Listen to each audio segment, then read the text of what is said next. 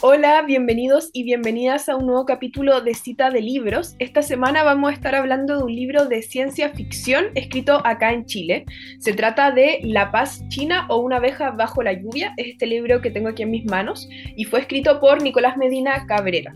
Me parece que eh, hablar de la ficción que se está escribiendo en el género de la ciencia ficción está tomando mucha importancia ahora porque justamente se están dando muchos debates respecto a eh, la inteligencia artificial y lo que podría pasar eh, en un futuro y lo que nos podría y los peligros que significa para la humanidad también. Eh, esto es un tema que también eh, desde hace mucho tiempo la ficción nos viene advirtiendo, así que em, encontré que era entretenido y también importante hablar eh, de este género. El autor Nicolás Medina Cabrera estudió Derecho en la Universidad de Chile y Literatura Creativa en Barcelona. La Paz China es su segundo libro, porque en 2020 le adjudicaron el premio a Mejores Obras Literarias en la categoría de Cuento Inédito por Cóndor Rebobinado, un libro que se publicó eh, con la editorial La Pollera. Además, ha sido reconocido en distintos premios como el Roberto Bolaño y Gabriela Mistral, y ha traducido a diversos autores como Jack London, Ambrose Bierce o Philip K. Dick, entre otros. Ahora ya pasando a la novela, la historia transcurre en el año 2043 y Chile es una colonia del imperio chino. Ese es un poco el contexto y la premisa de este libro. Pero primero quiero hablar un poco de la edición y del libro en sí porque tiene una propuesta muy interesante. Eh, si lo vemos es como un libro común y corriente porque efectivamente es una novela, pero no está escrita por Nicolás Medina Cabrera, sino que está escrita por Pedro Rodríguez, que es el protagonista de esta historia.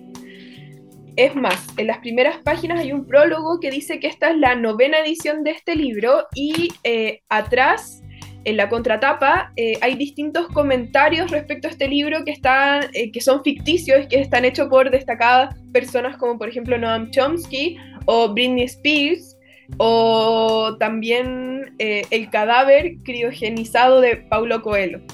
Eh, me parece que es una propuesta muy interesante eh, por parte del autor de incluir toda su propuesta o todo el, todo el universo que creó, no solamente eh, en el texto, sino que en la edición y en el libro como un objeto.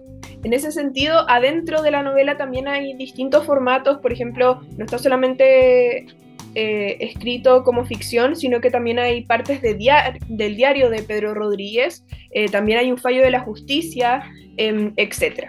Además hay distintas notas eh, al pie de página que van ayudando al lector y a la lectora a entender un poco qué, cómo han sido los cambios en el futuro en Chile respecto a que en el 2043 es una colonia del imperio chino. En relación a la historia, Pedro Rodríguez, eh, el protagonista, como les mencionaba, es un cincuentón que eh, es alcohólico y que se ve enfrentado a este imperio que es controlador, castigador y que busca también la perfección eh, a través del control de la sociedad. de hecho, el Estado es el que provee a las personas de drogas y justamente este hombre se encuentra con un amor de juventud, con Mara, y eh, el libro parte con Mara estando completamente drogada. En ese sentido creo que hay eh, distintos aires de cyberpunk. Em, hay drogas, está el tema de la depresión, de la nostalgia del pasado, eh, de un estado controlador, un estado totalitario. también hay diversos intentos de rebelión que son parte del contexto. Y también, por supuesto, la tecnología, hay drones, etcétera, etcétera.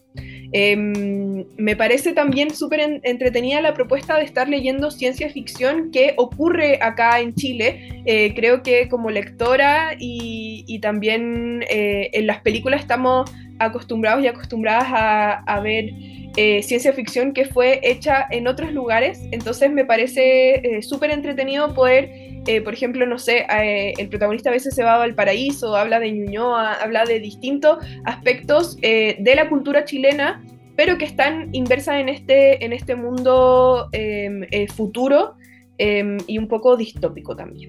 La paz china me parece que es un libro que está muy bien pensado, que, está, que va desde la edición del libro, em, hay un personaje principal que está bien desarrollado, eh, y que no se queda solamente en escribir una novela común y corriente, sino que busca eh, otros recursos, recursos más novedosos para que eh, la experiencia sea más entretenida. Mi nombre es Emilia Aparicio Ulloa y recuerden que estamos todos los domingos comentando las novedades editoriales.